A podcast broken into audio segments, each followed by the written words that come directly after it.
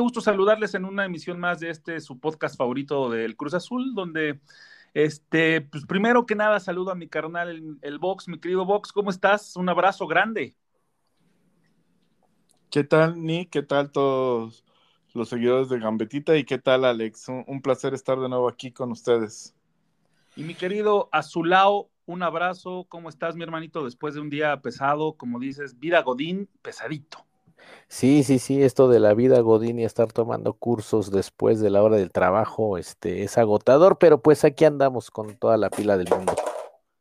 Me parece fabuloso y me da mucho gusto saludarles y a todos los que nos escuchan, este, pues un abrazo también, ¿no? Caluroso, este, afectuoso y pues nos arrancamos con la información porque hay mucha, mucha información del Cruz Azul que pues tenemos que comentarlo, ya tiene más, prácticamente una semana que sucedió el partido contra Necaxa, la visita que le hizo el equipo de la máquina, el equipo campeón, al equipo de Rayados allí en Aguascalientes, y salimos victoriosos, ahí sí ganó la máquina 2-1. Eh, les voy a comentar rapidísimo quién anotó. Eh, al parecer, eh, bueno, oficialmente fue un autogol de, del Tito Formiliano al minuto 20 que nos puso adelante momentáneamente porque después el Cata Domínguez eh, comete un penal, eh, bueno, un jalón, que ahí estuvo como medio, este, la tuvo que ir a ver el, árbitro al bar, y lo convierte Cendejas al minuto 28, y después al segundo tiempo Santi Jiménez hace una jugada que vale la pena comentarla y la vamos a, a comentar este, más adelante si les parece, pero lo interesante de aquí es que el Cruz Azul volvió a ganar y eso es una gran, gran noticia porque ya nos estaban desesperando un poquito con tanta derrota, ¿o no, mi querido Vox? Sí, la verdad que siempre regresar a la senda del triunfo son buenas noticias.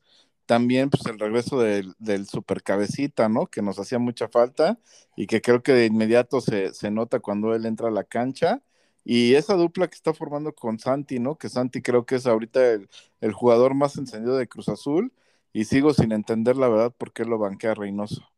¿Tú qué opinas, mi querido Alex, de esa, de esa banqueada?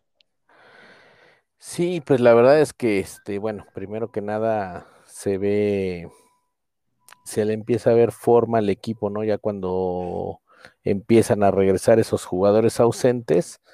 Eh, ¿qué les puedo decir? Pues nuestro ajedrecista sigue sorprendiendo.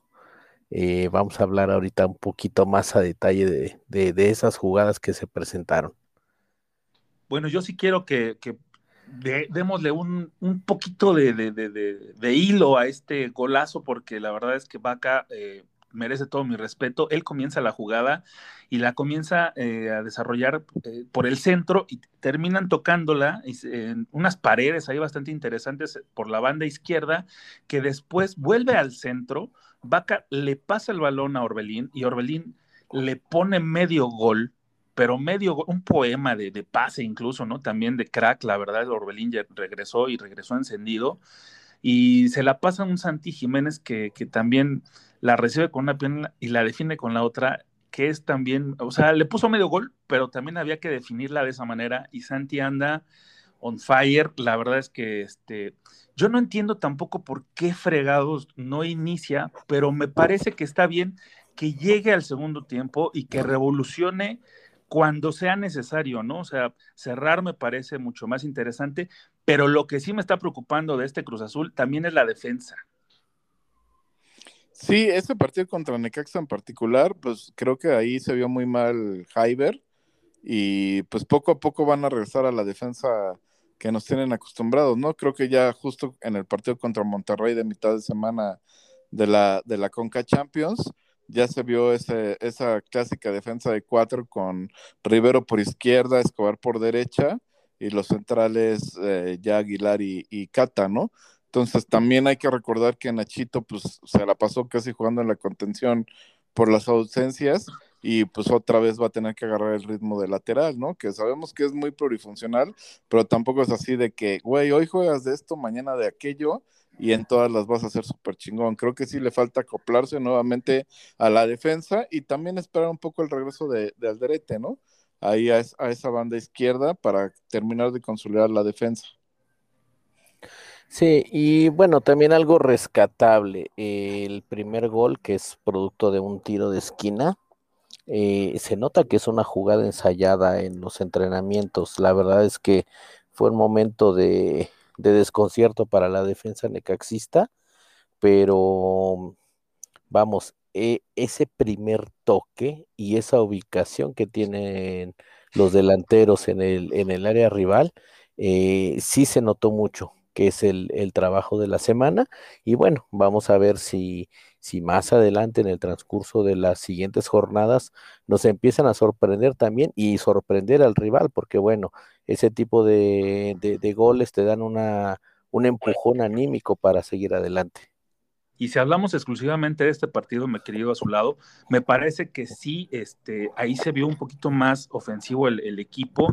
Lo que me sigue, insisto, a mí lo que me preocupa un poco es que se, van, van dos eh, partidos consecutivos que se comete penal y que eso nos termina eh, mermando un poquito en el accionar, ¿no? O sea, una defensa bastante sólida con la cual se ganó el campeonato, que en la liguilla prácticamente no aceptaron un, nada, o sea, no pasaba nada, nadie, o pasaba el balón o pasaba el jugador, pero no pasaban los dos juntos.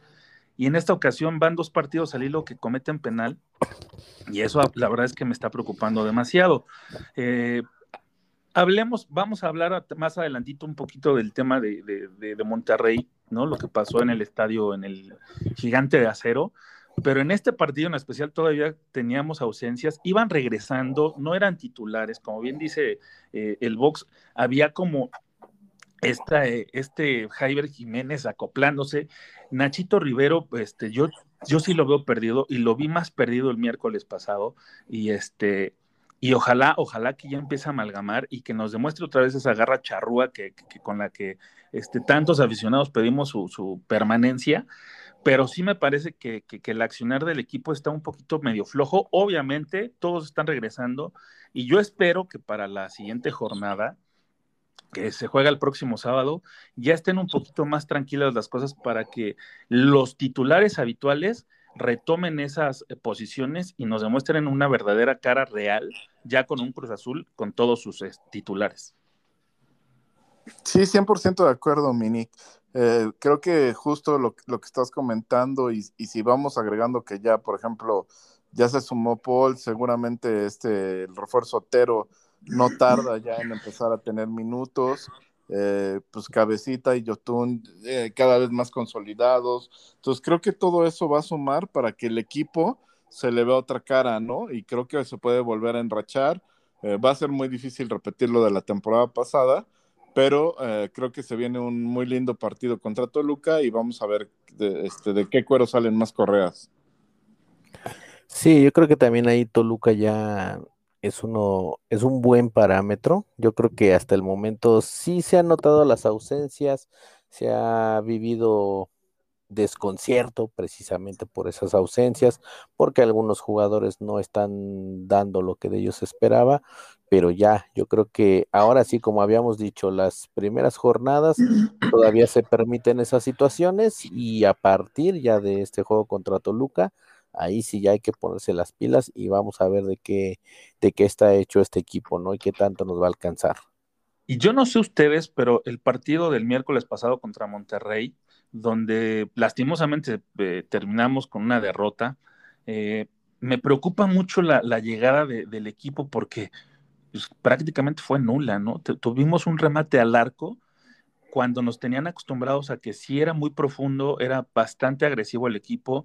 Y si no pasaba eso en la mitad, en la primera mitad, en la segunda mitad, con los ajustes y con la entrada de ciertos jugadores, tú esperabas que, se viera totalmente ofensivo, pero no fue así. O sea, también me parece que, el partido que da Monterrey en la era Aguirre es el mejor partido de esta época, ¿no? Entonces se, combinan estas cosas.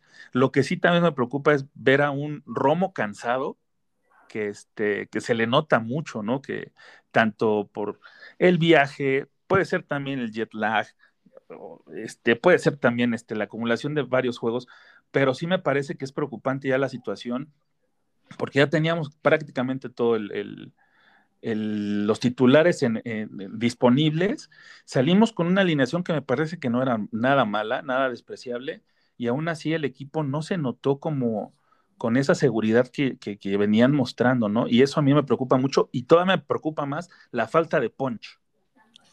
No, pero no, no creo que sea para preocuparse, creo que es absolutamente normal, ¿no? O sea, estás hablando justo de un equipo que por primera vez, tal vez en todo lo que va de esta temporada, trabajó juntos, ¿no? Con jugadores, como dices, que vienen del otro lado del mundo, literal, de Tokio, que se vienen bajando de un avión, obvio su rendimiento va a estar muy por debajo, ¿no? Entonces, realmente para mí no es preocupante, ¿no? Eh, es, algo normal y que con el paso del tiempo, entonces sí agárrense, porque se va a ver eh, eh, a la máquina funcionar como eso, como una maquinita, como un equipo, como lo que comentaba Alex antes, que podía ser aburrido, pero muy efectivo, ¿no?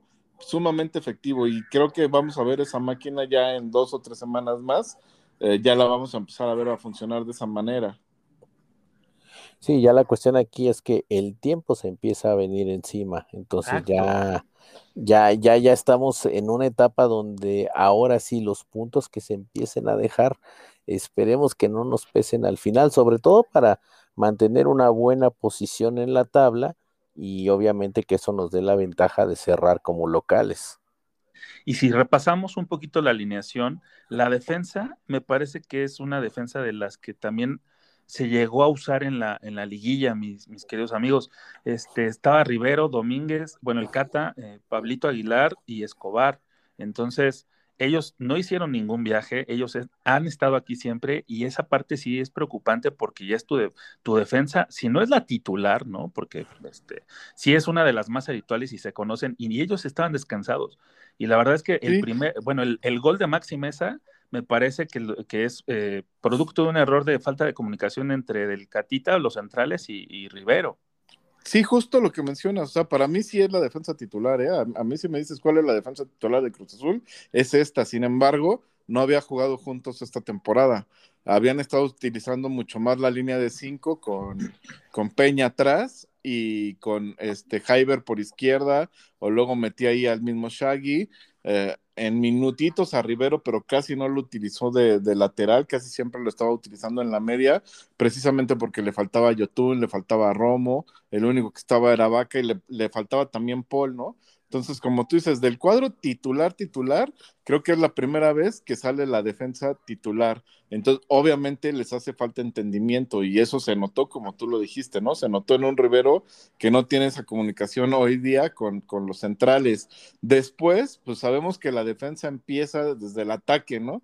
Entonces, también la media, sobre todo la media defensiva, digamos, pues no está al 100%, ¿no? Si bien Vaca es un motorcito y es el que tal vez ahorita ande mejor porque entrenó toda la pretemporada, etcétera, etcétera, pero sí se nota que sus acompañantes, llámese Paul, llámese Romo o llámese Yotun, no están al nivel por diferentes circunstancias, ¿no? Paul sabemos que pues abandonó los entrenamientos dos semanas debido al, tema de su esposa, Yotun pues se, se fue de vacaciones y Romo pues viene bajándose del, avión en Tokio, ¿no?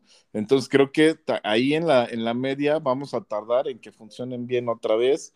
Eh, súmale lo de Orbelín, el Piojo ni siquiera ha tenido minutos, Otero no ha tenido minutos, Montoya, por más ganitas que le echa, la verdad es que no termina de pesar, no termina de ser factor. Pero le echa ganas. Ajá, pues le echa ganas y ya, güey, esa es la, realidad, ¿no? Le echa ganas, pero no, no destaca. O sea, Montoya era el que más tenía que haber aprovechado esto, estas jornadas sin, jugadores titulares y la verdad es que pasó sin pena ni gloria. Y, y no dudo que cuando llegue este Otero si la arma, este Montoya se vaya a tercer plano, ¿eh? Sí, que incluso también ahí habíamos platicado esa situación eh, que teníamos nuestras dudas con Pacerini y bueno, ahí es donde también empezamos a ver que adolecemos de esos recambios, ¿no?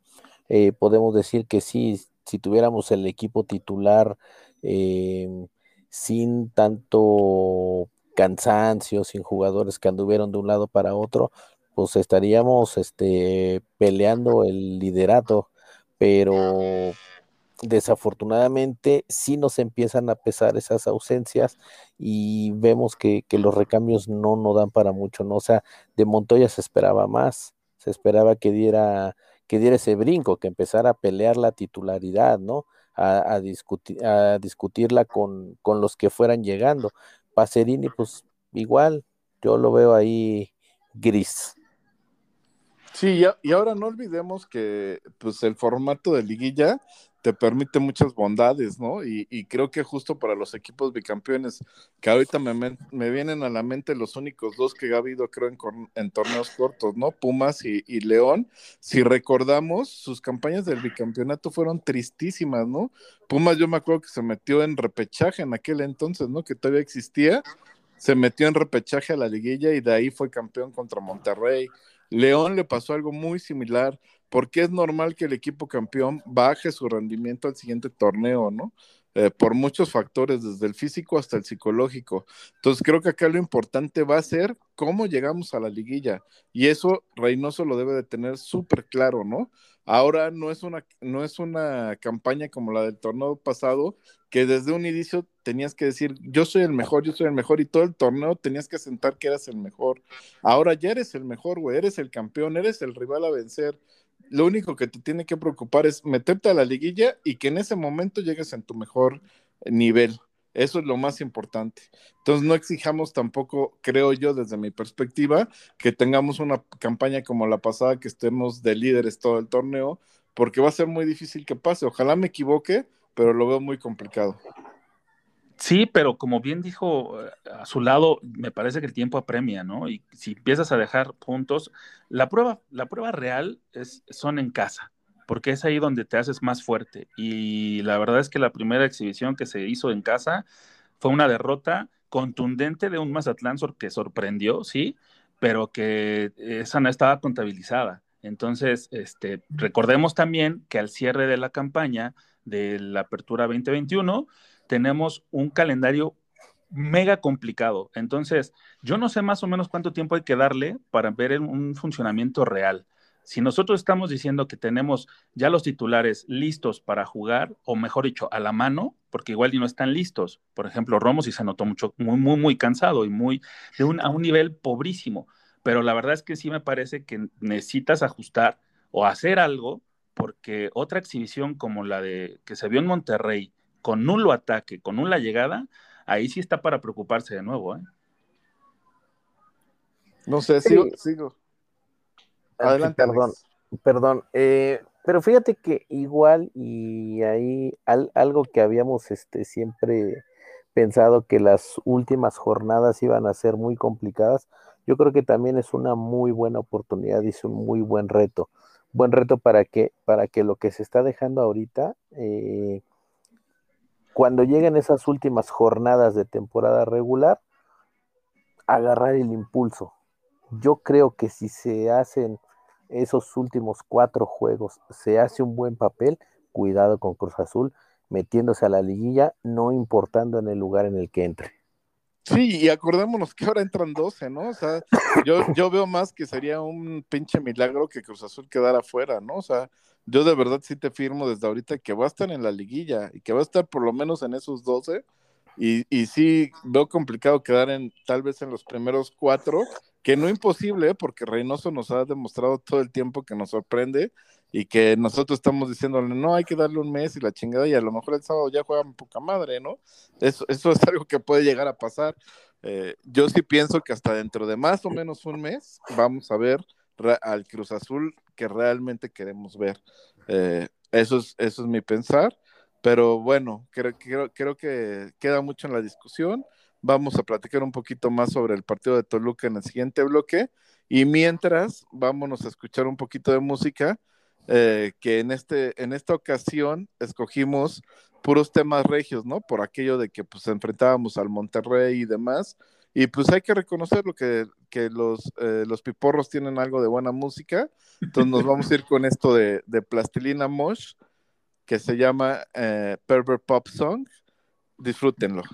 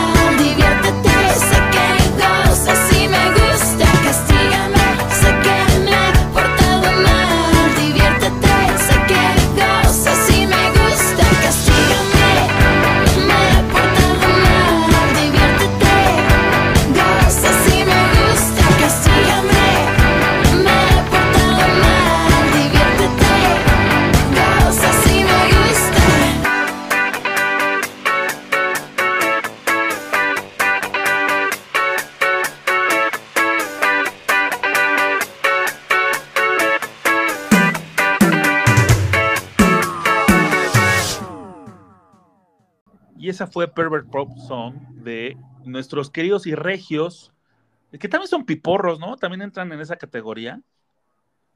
Claro que sí. Pues claro que sí, ¿no? Todo lo que es de Monterrey Todo, es piporro, cabrón. Todo, todo, todo entra. Lo que sí, que- ah, qué bien se come por allá, ¿no? O sea, Sí. yo soy fan de la carne de la Ramos, güey. De los chicharrones, güey, puta. No, tiene cosas muy buenas, ¿no? Lo único desagradable de Monterrey creo que es el clima, demasiado extremoso, pero cosas muy, muy buenas, entre ellos su música, ¿no? La verdad. Sí, por, por cierto, hoy se cumplen 22 años del hombre sintetizador de Zurdok. Este, híjole, ese es un discazazazazo de principio a fin. Pero bueno, hablemos, si les parece, de lo que viene para Cruz Azul, que es, como lo habíamos platicado, el enfrentar al superlíder, ¿no? De la competencia con eh, pues todos los partidos ganados. Llevan nueve puntos hasta el momento. Y yo me acuerdo de la temporada pasada, donde obviamente el, el, Cruz Azul salió campeón, se enfrentó también a un Toluca que venía encendido, que venía enrachado y que venía en primer lugar. Y el Cruz Azul venía arrancando. Entonces, también puede ser un gran envión para de aquí partir. Como bien lo dijiste, mi querido Vox, podría ser sorpresa y darnos este, un partidazo de esos que, este, que ya estamos acostumbrados y que exigimos que ya siempre se juegue así. Sí, como no, Re recordemos mucho ese partido. Bueno, yo en particular lo recuerdo que fue cuando el pendejo ese del árbitro le paró el gol al cabecita, ¿no? Y que todavía le dijo, iba para afuera, güey. Sí, sí, sí. Y también fue lo de, este, de Paul Fernández cuando hizo el Karate Kid. Sí. sí. sí. Muy, muy buen partido, ¿no? La verdad es ese de Toluca y pues ya no digas los de los cuartos, ¿no? Creo que para mí fue la, la, este, la llave más sufrida de, de, Cruz Azul, ¿no? Inclusive más que la final, con todo y que en la final pues estuvo el sustito del gol de Santos, pero yo sí en algún momento pensé que Cruz Azul se quedaba en el camino, fue en ese segundo tiempo del partido de vuelta contra Toluca. Sí, creo que fue el, el momento en que yo creo que ya de- desde ahí, de- desde ese cierre de cuartos de final, fue donde dijimos estamos para ganar el campeonato, porque yo también así lo vi. Pensé que, por un momento pensé que quedábamos afuera, pero bueno, eh, afortunadamente para nosotros se resolvieron bien las cosas. Pues esperemos que también suceda este próximo sábado que va a jugar en el Estadio Azteca, regresa a, casa el equipo campeón y va a ser a las nueve horas, bueno, a las nueve de la noche, este, sí, un horario muy raro, ¿no? Porque este, ya terminas a las once, pero está bien para seguir la peda, entonces, bueno, está bien, son las nueve de la noche. Ese horario también me gusta, fíjate, aunque ya es muy tarde. Sí, por lo menos que sean en sábado creo que es bueno, güey. Cuando los pasan a otro día es cuando ya dices, no mames, ¿no? O sea, en domingo, en lunes, dices, no, no la chinguen, cabrón. No, o ese, sea, ese de lunes de verdad sí fue una reverenda, pero una reverenda mamá. Inclusive también los del domingo a mí me cagan, ¿no? Porque sí, ya no, ya no llevas ese ánimo de, güey, voy a, voy a echar fiesta, ¿no? Voy, voy a celebrar el triunfo porque ya sabes, al otro día ya tienes compromisos laborales, ya, o sea, no te sientes a gusto. De domingo también me, me cagan un poquito, la verdad. Y el sábado, como sea, pues sí, eh, el horario que más amamos, ya lo hemos dicho, es sábado a las 5, el de toda la vida de Cruz Azul. Pero pues todavía si es a las 7 o a las 9, pues no pasa tanto, ¿no? Sí, como quiera, todavía dices, bueno, está bien, este, tengo el domingo para recuperarme, pero si fueran domingo a mediodía, es muy temprano, por obvias razones. Eh, si son domingo en la tarde, puta, pues ya estás pensando más en planchar la ropa, ¿no? Para irte a trabajar el día lunes. Perdón, este, vida godín, a final de cuentas. Eh, No, no, no, entonces, pero, pero sí pasa. Sí, Y Pasa. domingo en la noche todavía peor, ¿no? Creo que el que sigue de, de local, bueno, ahorita van dos de local seguidos, que justo es jornada 4 y jornada 5 contra Monterrey. Después visitamos, no me acuerdo a quién chingados, y el que sigue de local recibimos a Pachuca en domingo a las 8 de la noche, cabrón. O sea, Después son- vamos eh, son al estadio Lastras, Alfonso Lastras, allá San Luis. Ah, fíjate, pero otra vez el, el de Pachuca en domingo a las 8 de la noche es una mentada de madre. Ah, sí, no he visto ese horario. A ver, espérame, déjame para empezar a mentar madres. Cruz Azul Pachuca. Híjole. Híjole. Pues es que, ¿qué te digo? O sea, Domingo 8 de la noche. Ah, O sea, ya si, si quieren me llevo mi pijama y me voy de una vez a mi hospital, ahí me queda a dormir para el otro día. Sí, y en lugar de comprar cerveza, que vendan chocomil, cabrón. Pues sí, ¿no? Ay, no mames. Ya, ya no voy a decir nada, güey. Pero bueno, ambos partidos, ambos partidos los va a transmitir eh, TUDN como estamos acostumbrados, ya lo saben, este, cuando se juega de local. Eh, la verdad es de que a mí me parece eh, súper raro que eh, después va a recibir a Monterrey y va a ser como el segundo part- el partido de, id- de, de- de vuelta, pero no, pero, o sea, se metieron en un lío y va a ser el partido de vuelta el de la semifinal de Conca Champions hasta el 16 de septiembre, güey. O sea, mucho tiempo, ¿no? Mucho, mucho tiempo. Sí. Nos conviene, nos Claro, conviene. nos en parte, conviene por todo lo que acabamos de platicar, ¿no? Creo que seguro, nosotros sin duda. Vamos a agarrar mucho ritmo para esa fecha. Y, y pues sí, ¿no? O sea, ahorita obviamente lo que más queremos y soportamos siempre en esta cuenta es que sean dos triunfos de local de Cruz Azul, ¿no? Pero son dos partidos bien duros, ¿no? O sea, Toluca es, es el único equipo que lleva los nueve puntos, si no me equivoco. Y, Sí. Mo- y Monterrey, pues simplemente nos acaba de ganar, ¿no? Entonces, son dos partidos súper complicados, van a ser piedras duras de roer, pero sí hay con que eso, eso no, eso no está discusión, ¿no? Y como dijimos, ya está el equipo completo, le va a faltar conjunción, sí, pero son de esos partidos que a lo mejor a base de, de individualidades los puedes ganar, ¿no? Sabemos lo que es capaz de hacer un cabecita, lo que es capaz de hacer un, un Santi, el mismo Angulo, ¿no? Que de repente ahí se hace sus churros. eh, tiene talento, ¿no? Entonces, es, Solo falta que- apoyarlo. No mames. sí, casi, casi. Pero Oye, pero lo que sí es cierto es de que Monterrey, cuando visita la Ciudad de México, este, eh, se minimiza demasiado, ¿no? Yo espero que sea esa la circunstancia también.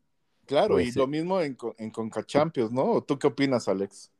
Pues esperemos que sí. De hecho, bueno, Javier Aguirre, y se me pasó hace rato darles el apunte, él había dicho que realmente la eliminatoria de Conca Champions se va a definir aquí en el Estadio Azteca. O sea, él, eh, vamos, fue un tanto circunstancial lo que vimos eh, en este último juego.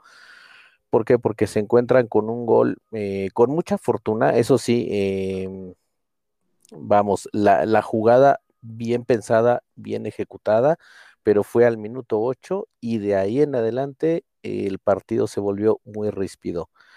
¿Por qué? Porque Javier Aguirre así lo pensó. Él trae la idea de, de, tratar de definirlo acá. Vamos a ver con qué salen en el juego de liga y creo que también ese va a ser un parámetro para ver cómo se van a plantar en el juego de vuelta. Eh, que no esperemos tampoco juegos espectaculares porque ya sabemos que va, va a venir a cuidar el resultado. Y mi Alex, ¿qué resultado necesitamos para pasar a la final? Pues necesitaríamos ganar 1 a 0 para irnos eh, a la largue, hablando futbolísticamente, por supuesto. Claro, claro, sin duda, no estamos en albures aquí, güey. Pura No, gente pues, fina. es que no, no vaya siendo. este, y obviamente, eh, bueno, cuidar el gol de visitante, porque bueno, ese es, este, ese es otro tema.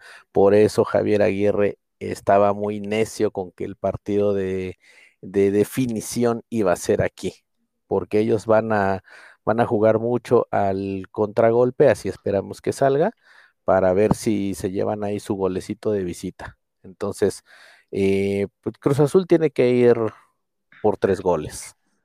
Eh, tienen que salir con esa mentalidad, obviamente no desbocados, tienen que salir este, administrando el partido, dosificándolo, pero siempre teniendo en cuenta que Monterrey por ahí nos puede hacer un gol y nos puede meter este, en serios problemas. Sí, y creo que fue de los resultados que más obtuvimos el torneo pasado, ¿no? El 3-1. Entonces creo que pues, es algo muy alcanzable. Como dices, tenemos que ser inteligentes y tenemos que ir paso a pasito.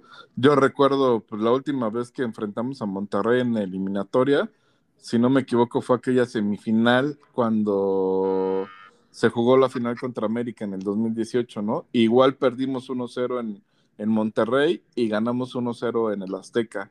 Entonces creo que no es nada tan difícil de conseguir.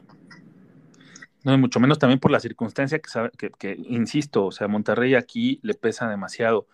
Mm, La ciudad, ¿no? Yo creo que la altura, no sé, pero le- es, cambia muchísimo. Y la verdad es que espero que yo, este, ese jueves 16 de septiembre, que va a ser el partido a las 9 de la noche, con mi plato de pozole todavía y gritando Viva México con la resaca del mezcal que me voy a aventar ese día, este, pues ver el partido y, y quiero ver el pase a la final para seguir con esa racha eh, este, ganadora, ¿no? Sí, No, ya me- ya me ahí todo el imagino. puente. Ya me imagino ahí, perdón, eh, perdón la interrupción, pero ya me, ya me imagino ahí diciéndote en la puerta, señor, no puede pasar con su plato. Cabrón, es mi recalentado, no seas así, déjame entrar. Es más, le doy la micha. Ándale, le, le doy la micha y unas tostaditas para que amarre. Pero nomás dos porque traigo cuatro. Un poquito de limón, cebolla y este y orégano. Orégano, pero del del pozole, no del otro. Sí, no, el otro ya, este, pues eso fue- es para el 15 ese. Pero, ¿qué ya- ibas a decir, mi querido Vox? Que ya encarrerados, pues agarra el puente el 17, ¿no? Por eso ese partido en jueves en la noche no cae tan mal. Primero porque es día no laboral y segundo porque pues, la mayoría seguramente agarraremos el puente completo de 16, 17, 18, 19, ¿no? Eres, eres tremendo, pinche Vox, no mames, güey. ¿Cómo incitas a la gente a que deje de trabajar? Estamos como estamos, güey. Es, es Pero un no, mereci- es un merecido descanso, güey. Hay que chingarle cabrón cuando se trata de chingarle y hay que enfiestar cabrón cuando se trata de enfiestar. O sea, hay que hacer las cosas, pero a lo cabrón, ¿no? Es lo que Es- estás diciendo. Exactamente, a lo grande. Pero bueno, para ya no seguir divagando de lo cabrón o no, sus pronósticos, jóvenes. Jornada 4, Cruz Azul contra Toluca. ¿Cómo queda, mi querido Alex? Ah, me voy por un marcador cerrado, no sé, 1-0 o 2-1 tal vez. Yo igual apoyo el 2-1. Creo que goles de cabecita y de Santi. Me van a odiar porque yo sí voy a un empate. No, no, no, la verdad es que también es este, es entendible, ¿no? Que, que haya un empate, porque bueno, es Toluca, o sea, realmente es un, es un rival bastante fuerte, es un buen parámetro, eh, pero bueno, vamos este, tratando de ser un poquito positivos, pero realmente el, el empate no, no, no sé, yo lo vería como algo no malo. No debemos dejar más puntos en el camino, pero bueno, también tratándose de Toluca, eh, incluso el empate es bueno. Sí, yo, yo le voy a un empate. Ustedes dicen diferencia de un gol. Este, Box dijo 2-1, ¿no? Cerrado. Así es, 2-1 y Alex 1-0 o 2-1. Bien. entonces, Para Monterrey, ¿cuál es el pronóstico, mi querido Box? 1-0. 1-0, eso. Alex, Em, yo aquí sí me voy con el 3 a 1. vámonos. ¿Neta?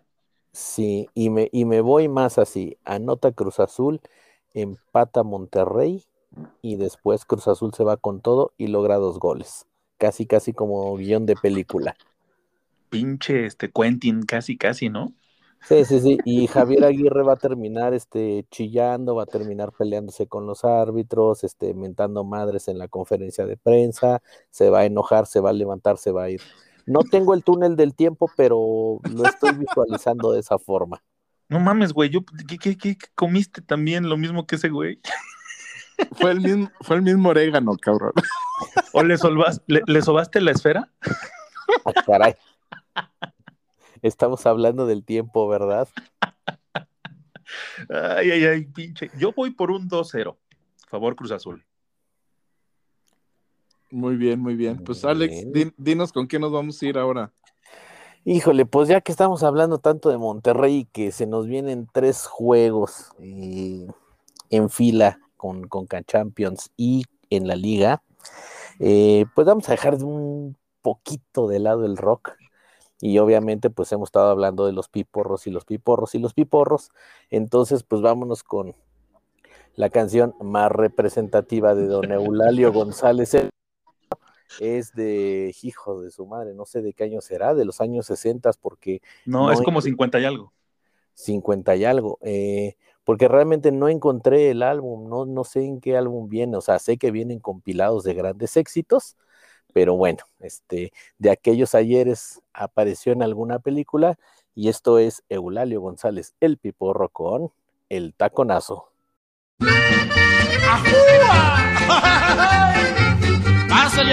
Pariente. No porque no habrá pagado. Trae distintivo. ¿Anda peinado? Ah, pues aviéntese, aviéntese.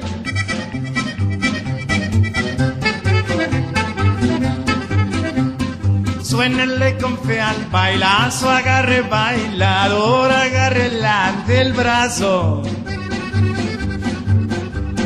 Rodéenle la cintura y saque polvadera con el taconazo.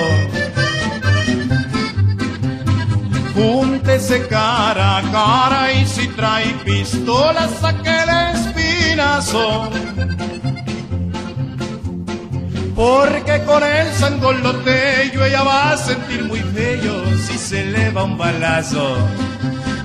Porque con el sangoloteyo ella va a sentir muy feo si se le va un balazo. ¡Ay! Bailamos, tía. Nomás no me vayas a apretar mucho arrastrado. Por eso no se ha casado, tía. Aviéntese, aviéntese.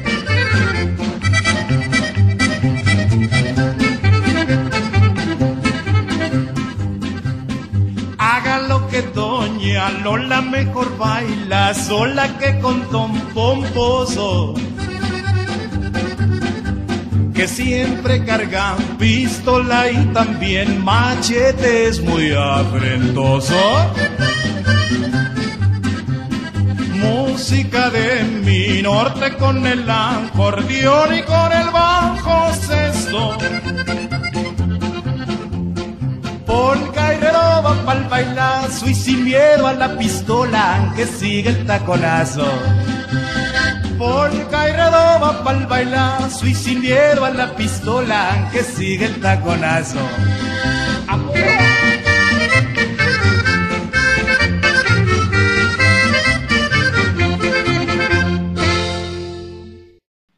Ah, pues qué bonito, zapatella mija. Ay, que mire nada más. No, pues el Piporre era, es, un personajazo de esos, este, pues bien queridos, ¿no? Porque era ocurrente, era cagado, este, no se tomaba nada en serio, siempre se metía en pedos, eh, pe- pero es una joya de las que eh, tenemos oportunidad de, de- de disfrutar los que somos mexicanos y de que nos representa, porque sí era muy de pueblo ese güey, ¿no? Sí, de hecho no es de, no es nacido en Monterrey, obviamente su vida eh, de juventud la hizo en Monterrey buscando, pues, digamos, como, como muchos mexicanos, ¿no? Que se van a una gran ciudad a buscar fama y fortuna, después viene a la Ciudad de México, se vuelve un éxito, pero nunca dejó de lado su origen eh, neoleonés. Y la verdad es de que este, la primera aparición de esa rola en una película fue en 1959, güey. O sea que sí ya tiene sus añitos esa, esa, esa rola, pero, pero sí prende, ¿eh? prende bastante. Y la verdad es que este, ojalá y que la hayan disfrutado con, con- y bailado como Don Pomposo. ¡Ajúa! ¿Y cómo no? ¡Ajúa! Oigan, y, y antes de entrar en materia de, de lo de Messi, que es lo que están esperando todos nuestros eh, pod- escuchas, o cómo chingados se les dice a, a- a esta nueva modalidad, Por Este, seguidores. Pod seguidores, eh, pues acaba de, de finalizar el partido del América y ganó 2-0, ¿no?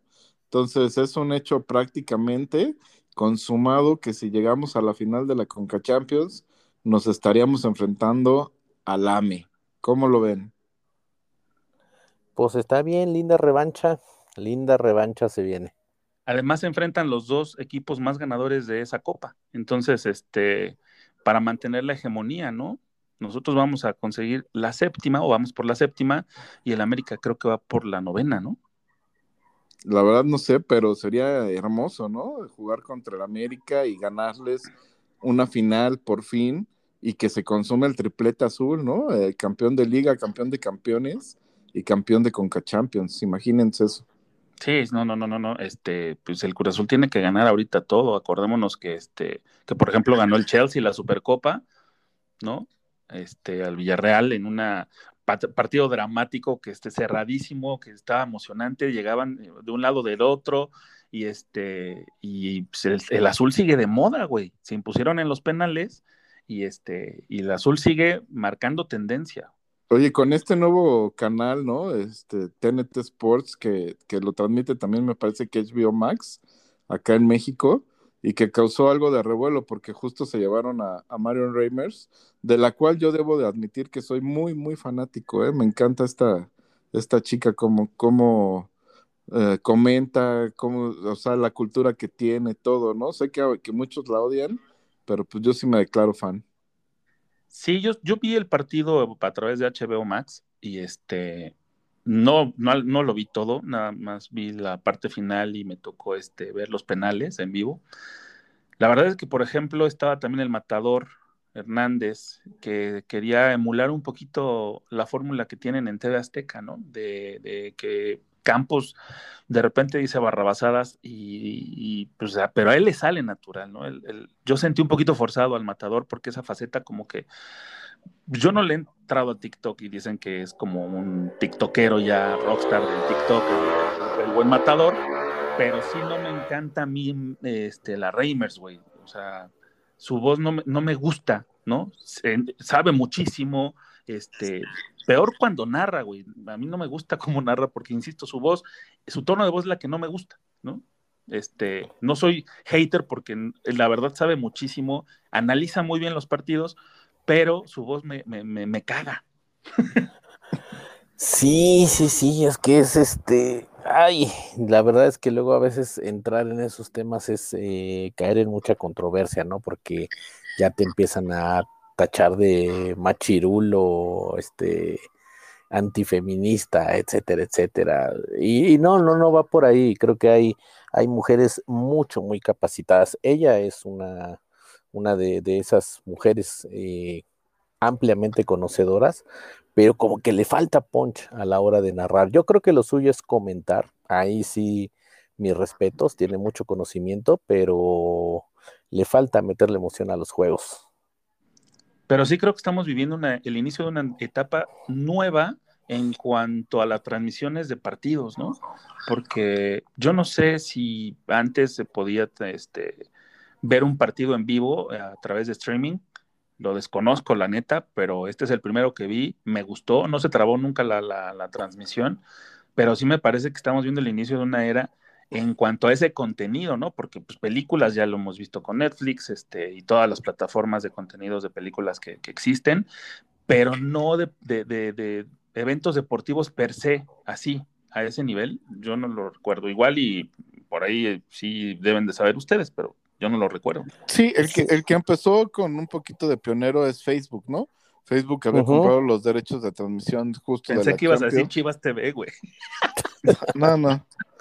Ya a nivel masivo fue Facebook, pero creo que no tenían justo ese como aparato de comentaristas tan robusto que está tratando de formar TNT Sports, ¿no? Eh, que creo que va a ser otra opción. No, no sé si se vayan a quedar con los tres que, que iniciaron, que el otro no me acuerdo quién es. O sea, estaba Marion, estaba otro cuate y estaba Luis Hernández, ¿no? Y, este, y o lo vayan a todavía a reforzar más cuando ya sea la Champions. Ahorita solo fue como el inicio, ¿no? De, de transmisiones, o fue como el banderazo de salida. Y yo esperaría que ya cuando estén todos los partidos de la Champions, ya sea un equipo mucho mayor eh, formado y con más integrantes. Fue Ricardo Murguía, güey, el que comentó el partido. Y este, y sí comentaron ahí que también se, está- se iban a sumar más eh, comentaristas. Entonces, eh, sí va- va- van a engrosar esas filas, que sí es necesario, ¿no? Porque aparte la Champions pues, es el evento máximo del fútbol que tenemos los que amamos este deporte, como para que, y vamos a extrañar al, al comentarista que lo hacía regularmente, ¿cómo se llamaba este tipo? Pues es que ya? hay varios emblemáticos, ¿no? De, de, este, de, la, Bueno. de la Champions, tanto en ESPN como en Fox. Pero había Omar- una dupla. Luis Omar Tapia. Omar Tapia y el otro, ¿cómo se llamaba? Eduardo Vizcayar, hay, hay varios que han pasado ahí por, por E Pero es que ESPN. antes había una dupla que, este, que decían, comienzan los 90 minutos, ese era Tapia, ¿no? Ajá. Era Luis Omar Tapia con Y el uno de, de apellido Palomo, pero no recuerdo mero. el nombre. Fernando Palomo, ¿no? ¿Sí es Fernando? Bueno, ah, no que recuerdo el nombre. La neta es que para llegarle también al nivel de esos güeyes que le daban un, un saborcito especial y único a las transmisiones de la Champions, este, y, y ya es como un clásico, ¿no? Ya es, es como que ubicas Champions y ubicas luego, luego las voces de estos güeyes. Exactamente. Entonces, este, sí va a estar complicado, pero pues esperémonos a ver cómo le va a TNT. Es, Sí, a mí no, y oye, y van a, van a tener un gran gancho justo con lo que decíamos de, de Messi y estos nuevos galácticos, ¿no? Que, que dices, el Paris Saint Germain, la verdad no se ve por dónde alguien le vaya a ganar. El, el único que le puede hacer un poquito de sombra creo que va a ser el Chelsea, como bien lo mencionaste, que a diferencia de Cruz Azul, creo que está haciendo algo muy importante, que es gano el título y al otro día, güey, anuncio que contrato al mejor delantero del mundo, ¿no? Lukaku. Híjole, yo soy refan de Lukaku, güey. La neta es que este, me parece el delantero más explosivo, a lo mejor y no tiene tanto reflector como algunos otros, pero Lukaku de verdad que es una bestia, güey. Y yo sí soy fan de, de Lukaku por toda la historia, lo he comentado aquí este, varias veces, pero, pero yo sí, Lukaku fan, güey. Sí, justo lo que digo, o sea, el Chelsea eh, no se conforma con títulos, sino que va y compra a otro jugador súper cabrón. Entonces es el único que de verdad le veo que le puede luchar, sobre todo por el gran estratega que tiene en, en Tuchel, ¿no? O sea, creo que si un güey le puede dar la vuelta a Poquetino eh, en el campo es Tuchel y tiene los jugadores para hacerlo. Veremos si, si, se llega a dar ese enfrentamiento en, en, fases decisivas de la Champions League. Creo que sería un agasajo verlo, de verdad, hasta en una final, ¿no? O sea, para mí a nivel futbolístico sería el top hoy día ver a Tuchel contra este Paris Saint Germain de, de, tantas estrellas, ¿no? ¿no? ¿no? sé qué opinen ustedes, pero sí están pasados de verga, ¿no? ¿Será, ¿Será que les alcance? ¿Será que... No, no sé, yo tengo, tengo mis dudas, ¿eh? O sea, que es un gran equipo, sí, por supuesto. Si lo ves por, si lo ves por nombre, si ves la alineación, es uno de los grandes equipos de Europa, pero no sé, no, no, no sé si para al menos esta Champions estén al nivel. Yo les quiero comentar nada más rapidísimo la- una de las probables alineaciones de este Paris Saint-Germain, que podría tener a Donnarumma, campeón este, de la Euro, ¿no? En la portería. Tendríamos a Ramos, Marquinhos, Kimpembe, Di María, Berratti, Wijnaldum, Hakimi y adelante el famosísimo tridente que se está, bueno, que, que ya todo mundo nos estamos frotando las manos para verlos este, ya en un partido y en acción, que es Neymar, Mbappé y Messi. O sea, pinche trabuco, es más galáctico que aquellos galácticos de, del Madrid, ¿no? Sí, para mí por mucho, porque justo eh, aquel, aquellos galácticos del Madrid eran como, ah, muchos reflectores adelante, pero atrás no había, no había casi nada, ¿no? Era hierro, y no me acuerdo quién más estaba en la media, o sea, eran jugadores de medio pelo para abajo. Nada más Sí, estaba que- Roberto Carlos, ¿no? Sí, pon tú Roberto Carlos, que, que sí era top, ¿no? Pero la columna vertebral que siempre hablas, que era el, el contención y los centrales, e inclusive este, el contención y los centrales eran jugadores normalitos. Aquí Sí, estás hablando de... ajá, perdón, por ahí recordarás este que en ese entonces, a pesar de que eran los Galácticos, estaba en la directiva de Real Madrid em, ese manejo de Sidanes y Pavones, que decían, bueno, ok, tenemos Galácticos, tenemos grandes jugadores, pero también tenemos jugadores este, de muy, muy bajo perfil y estaban, este, estaban mezclados. Oiga, ¿cuándo vamos a tener una supernómina galáctica línea por línea? No, vamos a seguir con, con ese estilo de Sidanes y Pavones, eh, rematando esa idea. Y acá ves la alineación y dices, güey, no hay un hueco, cabrón, ¿no? No, Además, es eh, hay increíble que Navas, el portero cuatro veces creo que fue campeón de Europa, ah, sea suplente, cabrón, ¿no? O sea, Keylor Navas va a ser suplente y después no, no sabes, si juegan con línea de tres, seguramente sí va a jugar Kimpembe y si no, va a ser también suplente. Y, y Paredes, ¿dónde entra? Y Berratti, O sea- y- o sea, no mames, güey, de verdad, o sea, está, está muy cabrón. O sea, yo sí los veo como amplios favoritos y de verdad solo veo que el, único que le puede hacer sombra es el Chelsea, ¿no? Y no sé si, si el City, el City creo que le falta un, un delantero matón, la verdad, y eso es lo que le ha venido pesando, ¿no? Y ya vimos que el Chelsea, pues al final del día, se terminó dándose al, al City, ¿no? Entonces, eh, no sé, no veo quién le haga competencia. Y la verdad, el Madrid y el Barcelona este año no van a pintar en la Champions para nada, ¿no? Eh, por ahí el que puede dar guerra en su estilo, pues es el Atlético, ¿no? El Atlético que sabemos que mete el, el trolebús atrás y a base de garra, a base de huevos, saca los partidos. Ese podría ser uno de los que les meta ahí un, un sustito. Pero realmente no, bueno, yo al Atlético no lo veo para que llegue muy lejos. O sea, yo creo que ya también esa, esa fórmula del Cholo Simeone ya, ya, ya se empieza a gastar un poco. Ya es este, ha sido recurrente por muchos años y le ha funcionado, pero yo siento que ya es momento de, reinventarse. Y yo creo que con estas situaciones del Barcelona y del Real Madrid, el Atleti se convierte en el favoritazo a, a ser el, eh, bicampeón, ¿eh? Porque sí, son los que menos cambiaron, son los que conservaron el equipo, tienen el mismo entrenador, entonces, este, pues ya saben la manera de jugar y les ha funcionado tanto que así este, consiguieron el título la temporada pasada y el Barcelona es una incógnita que me parece que va mucho a la baja y el Madrid es un volado, ¿no? No sabemos cómo va a funcionar, pero este, pero bueno, así como están las condiciones ahorita, yo sí pongo la fichita desde ahorita para el Atleti en la liga. No sé si en la Champions le llega a alcanzar, ¿eh? eso sí, pero al menos, como bien dice el Box, va a pelear un poquito más que los otros dos. No, para Champions no, y sí, para Liga seguramente. O sea, seguramente van a ser los, los tres de toda la vida, pero se la vuelve a llevar el Atlético. Híjole, pero es que ¿a quién le aquí, por ejemplo, les quería preguntar, ¿a quién le das el gafete de capitán, güey? ¿En el PSG? Sí, en el PSG, obviamente. No, pues ni, ni idea, cabrón. Ya desde ahí empieza como el puta, ¿quién, güey? Sí, o sea, sí, yo, yo creo que si respetan jerarquías, pues se lo van a terminar dando a Messi, ¿no? Es que Ramos también. También está Sí, sí, Ramos. sí, pero seguramente fue parte de los, de los acuerdos y demás, ¿no? Este, Neymar ya le había dicho que le daba la 10, ahí creo que fue un gesto tremendo de Messi decirle, güey, no, no hay pedo, ¿no? Yo juego con la 30, juego con la del 30 de mayo que, levantó la Copa Cruz Azul, qué grande. No, oye, pero, pero sí, es un, es un eh, equipo que ya todos estamos esperando el debut, eh, pero en Champions, ¿no? Porque la liga sabemos que la va a arrasar, su liga local, la League One. No, la Liga...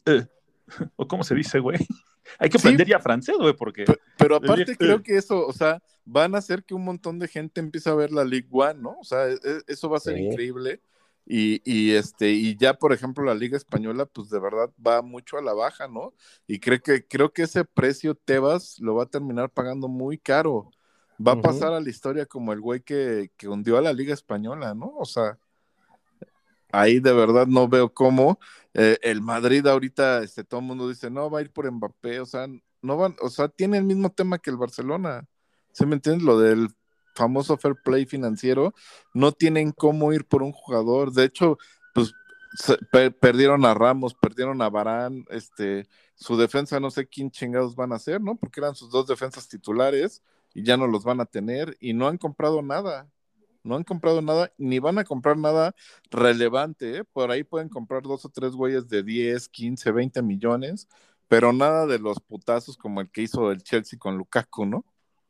Sí, no, y hablar, por ejemplo, de 15, 20 millones, eh, digamos, en otros clubes, pues obviamente serían jugadores top, ¿no? Y para el Madrid esos son, son migajas, no les alcanza prácticamente para nada. Oye, pero qué, qué envidia poder darte ese lujo, ¿no? El jeque este que dueño del Paris Saint Germain que pudo, o sea, él sí hizo su FIFA, pero de carne y hueso, güey. hizo su equipo y, y está, puta, o sea, increíblemente se, se- todo mundo volteó a ver, se volvió una locura eh, la presentación de Messi. Este, ¿vieron ese video que, que sacó el París en sus redes sociales? ¿Qué, qué nivel de producción también, ¿no? Para presentar un jugador. Y yo no, no recuerdo que, por ejemplo, Cristiano sí se fue por, por, este, por la puerta grande, digamos, ¿no? Messi Ujú. un poquito se fue por la puerta de atrás, pero la presentación que le hicieron a Messi de, en, el, en, en París no se compara con ningún otro jugador, ¿eh? Sí, no, no, no, yo jamás había visto algo similar. Bueno, ni el Chucky, güey. en el Nápoles, güey, que es su jugador más caro. Ni ese güey le hicieron la presentación como lo hicieron con este, con el Pulga, güey. De verdad que es increíble cómo mueve eh, negocio, ¿no? El negocio en sí, más allá del fútbol, de que sea o no bueno, este, de que pues, quién es mejor, si sea R7 o Messi, eso ya es tema aparte, pero lo que movió mediáticamente en esta semana Messi en París, yo no lo había no, no lo había visto con nadie y no recuerdo quién. Si es que sucedió, por ejemplo, Maradona con el Nápoles, no creo, no, No, porque no se aparte el nivel de comunicación que, que hay hoy día, pues nada que ver con el de antes, ¿no?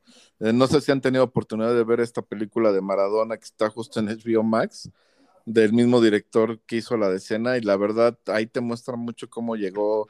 Sí, la gente de, de Nápoles pues, lo, lo amaba, ¿no? O sea, sí, sí fue una revolución, pero fue una revolución muy local. Fue la revolución de la ciudad de Nápoles y ahorita parece que se revolucionó el mundo, ¿no? O sea, sí el epicentro es París, pero todo el mundo habla de, lo que está pasando en París, todo el mundo habla de lo que está pasando en el PSG, y eso creo que sí nos había visto, y de verdad yo como un mesista declarado de esa iglesia mesiana que a lo mejor todavía no se inaugura, pero que aquí ya la, ya somos predicadores de ella, eh, quiero que, el, que Messi gane la Champions y quiero que Messi gane el Mundial del año que entra. Ay, pues esperemos que sí, porque aparte es este de mis equipos, ¿no? También el tuyo, mi querido, a su lado. Entonces, este, Así ojalá es. que se dé, ojalá que se dé que Argentina levante y que vuelva a demostrar esa jerarquía, porque este, haciendo el análisis de los 10 que han pasado por ahí, nos llegó una fotito de que han pasado por el Barcelona, tres argentinos y tres brasileños y todos superestrellas, pero ninguno como Messi, güey. Sí, sí, no, y bueno, regresando un poco a, lo que comentaban de Maradona y el Nápoles, pues también eran otros tiempos, ¿no? Eh, los valores de fichaje también en, aquel entonces eh, no eran exorbitantes como ahora. Recordarán que incluso fue Lentini, jugador italiano, el que puso una cifra récord con la que todo mundo se escandalizó en 1990, si no me falla la memoria y estamos hablando de que no era un jugador, digamos, al estilo de, de Michel Platini, por ejemplo, ¿no? De, de Van Basten, de Richard, de Lothar Mateus, de Rudi Feller, que eran los, los grandes de aquellos tiempos. Ahora ya cuando hablas de cifras eh, de cientos de millones de euros, bueno, pues este no queda más que hacer la mercadotecnia también en aras de empezar a recuperar esa inversión, porque al final de cuentas eh, eso es lo que está haciendo el Paris Saint Germain con esto, una, una inversión.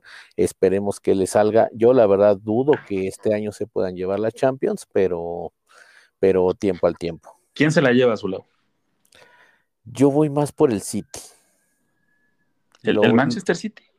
Sí, Va, sí, sí, va, va, sí, va, o sea, O sea, no, no sé, lo veo, lo veo como un equipo más que de figuras, de, de- de jugadores. Y yo creo que Pep Guardiola ya también este, eh, debe haber aprendido la lección, supongo yo, para que el próximo año ahora sí este, competir y, y- y- y llevarse la, la Champions con el City. tú sí eres de este, del PSG, ¿no, mi querido Vox? O sea, yo pienso que la va a ganar por el nivel de jugadores, ¿no? Me encantaría también que la ganara Guardiola, pero creo que al contrario, en lugar de fortalecerse para esta temporada, se están debilitando y, y sobre todo la parte del centro delantero es donde los veo muy cojos, muy cojos y creo que sí les hace falta un centro delantero de, de punch y no lo tienen y parece que no lo van a comprar. Yo también creo que el Paris Saint Germain tiene que arrasar, está obligado con ese nivel y esa calidad de jugadores que tiene. Ustedes cuéntenos quién es su favorito para ganar, para ganar la Champions del 2022. Les dejamos nuestras redes sociales que nos pueden encontrar en Facebook, Facebook e Instagram como arroba entrecruzados. Ah, Recuerden este, sustituir el 2 por el número. En Twitter nos encuentran como ecruzados y eh, pueden encontrar toda la música que aquí ponemos en la- nuestra playlist que pueden encontrar en Spotify como Entre Cruzados Música, ahí sí todo con letras. Y pues les agradezco, mis queridos carnales. Ojalá, ojalá y que estemos este, el próximo viernes platicando sobre las dos victorias de Cruz Azul. Ojalá yo me equivoque en mi predicción y ojalá ustedes tengan la razón. Y esperemos también para platicarles aquí próximamente de la situación y del primer partido de Messi vistiendo otra camiseta que no es la del Barcelona. Un gusto estar con ustedes. eh, que tengan un excelente fin de semana. Vamos por estas victorias. Ya también, eh, próximo capítulo, hablaremos un poquito de eh, la Liga Mexicana de Béisbol, que está ya en la etapa final. Juegos interesantes. Vamos a desmenuzar un poquito. Que tengan excelente fin de semana. Mi querido Vox. Que la pasen excelente y que como bien dijiste gane la máquina por doble. Eso es todo. Y bueno, nosotros también este, los dejamos con un poquito de música norteña para concluir con esta sección de música regia. Y esto es recordando un poquito al maestro del acordeón, ¿no? A Celso Piña y dejarlos bailando para que se animen este, este viernes de inicio de fin de semana. Es la de Cumbia sobre el río. No hay otra que la neta, esa, si no la bailas es porque de plano tienes atole en las venas. Así que los dejamos con Celso Piña y nosotros nos vemos en la próxima. Hasta la, hasta la siguiente. Chau. Pero esta música, ¿por qué no se toca en vivo? A ver, toca en vivo. No, pues ¿quién la va a tocar en vivo? Pues yo la voy a tocar, compadre. Probando, sí, y ahí probando, está. probando. Y ya hace 20 años.